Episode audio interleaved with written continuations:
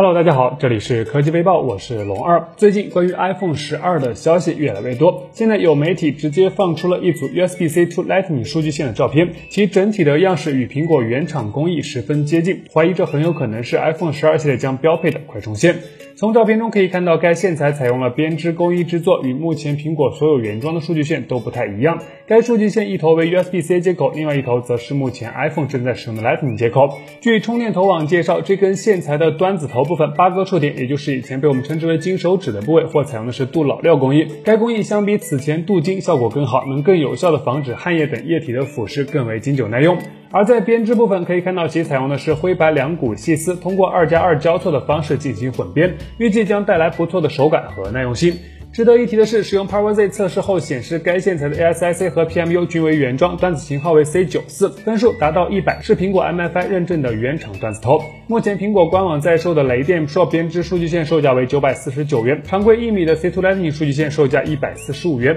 如果这条数据线确实为苹果尚未发布的新款线材，那预估单独购买的价格很可能会在两百元以上。各位提前了解一下。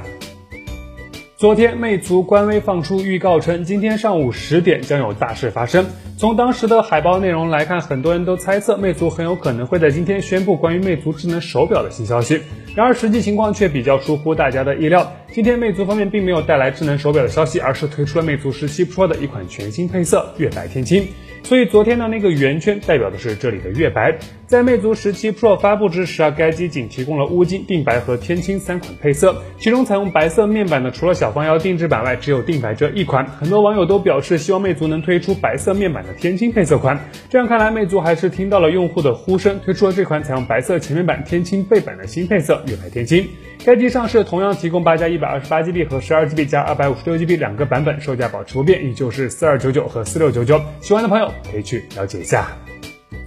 在今年的六月二十八日，中国国际航空、中国东方航空、中国南方航空在中国商用飞机有限责任公司总装制造中心浦东基地接收首批国产 ARJ 二幺飞机，三架飞机同时交付，标志着我国自主研发的 ARJ 二幺正式编入国际主流航空公司机队。随后，国航在七月十日进行了 ARJ 二幺的首航。今天上午九点四十二分，中国南方航空也正式迎来了 ARJ 二幺的首航，正式开启了 ARJ 二幺飞机在南航的商业运营，直飞航线为广州到揭阳。据南航方面消息，广州到揭阳是第一条由 ARJ 二幺直飞的航线，未来每天都会有航班。预计到二零二四年，南航 ARJ 二幺机队规模将达到三十五架。至于飞机，这是中国按照国际标准研制的具有自主知识产权的新型涡扇支线飞机，航程二千二百二十五到三千七百。公里最大起飞重量四万零五百千克，最大使用高度一万一千九百米，主要用于满足从中心城市向周边中小城市辐射型航线的使用要求。机舱内部采用九十座全经济舱布局，客舱座位采用左三右二，每排座椅均设计有 USB 充电插口，座椅前后间距三十一英寸，乘坐空间更为宽敞。想打卡新街型的朋友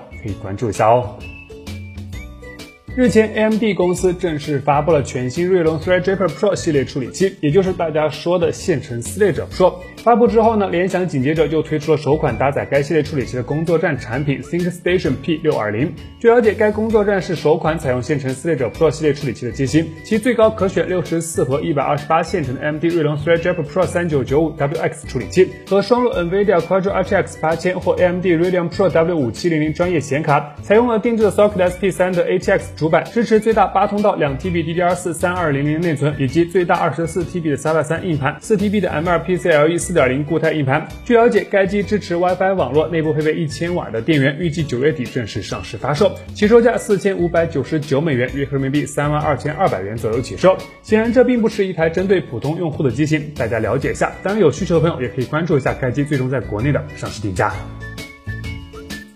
最近，一款型号为 M 二零零七 GESC 的小米五 G 新机通过了国家的三 C 认证。比较值得关注的是，该机配备了一枚型号为 MDY 幺二 ED 的快充头，最大输出功率高达二十伏六安，也就是一百二十瓦。如果记得没错的话，这应该是业内首款获得三 C 认证的百瓦级快充手机。其实早在二零一九年的三月份，林斌就曾展示过小米一百瓦的快充技术，仅需十七分钟即可充满一块四千毫安时电池。而在今年上半年，卢伟斌也曾表示，一百瓦快充技术已经进入可成熟量产的前期。所以现在通过认证，从节奏上来说也是比较正常了。毕竟再不发布就要被 OPPO、iQOO、Realme 等品牌抢占先机了。那么问题来了，这款配备一百二十瓦快充头的 M 二零零七 G1SC 对应的会是哪款机型呢？有消息称很有可能是超大杯的小米十 Pro Plus，该机将搭载骁龙八六五移动平台，同时用上一百二十赫兹的双曲面 OLED 显示屏。考虑到小米十 Pro 的起售价已经在四千九百九十九元了，那超大杯的小米十 Pro Plus 应该会再往上探一探，关注一下。相信对于绝大多数用户而言，快充都是一项淡用难回的技术。OPPO 方面表示，今年是闪充诞生六周年的日子，OPPO 推出的 VOOC、Super VOOC 和 Air VOOC 三大闪充技术正在改变全球一点五亿人的生活习惯。现在 OPPO 又推出了全新一代的一百二十五瓦超级闪充，五分钟即可为一台四千毫安电池的手机补充百分之四十一的电量，二十分钟即可完成充电。最重要的是，充电过程中手机的温度全程都没有超过四十度，而且 OPPO 还提供了五重安全防护，包括闪充条件判定保护、适配器过载保护、接口过载保护、电池过载保护、电池熔丝保护等，这也是业内目前最安全的快充技术。此外，与一百二十五瓦超级闪充同台发布的，还有一款六十五瓦的无线闪充，一款五十瓦的超闪饼干充电器，以及一款超轻薄的一百一十瓦超闪 mini 充电器。我个人比较喜欢那个一百一十瓦的超闪 mini，轻薄便携，功率够用。比较遗憾的是，在此次的发布会上，OPPO 方面并未公布这一组闪充的价格和具体量产上市的时间，感兴趣的朋友可能再需要耐心的观望一下啦。好了，那以上就是本期视频的全部内容，点击订阅关注贝姐，每天都有新内容。下期视频再见。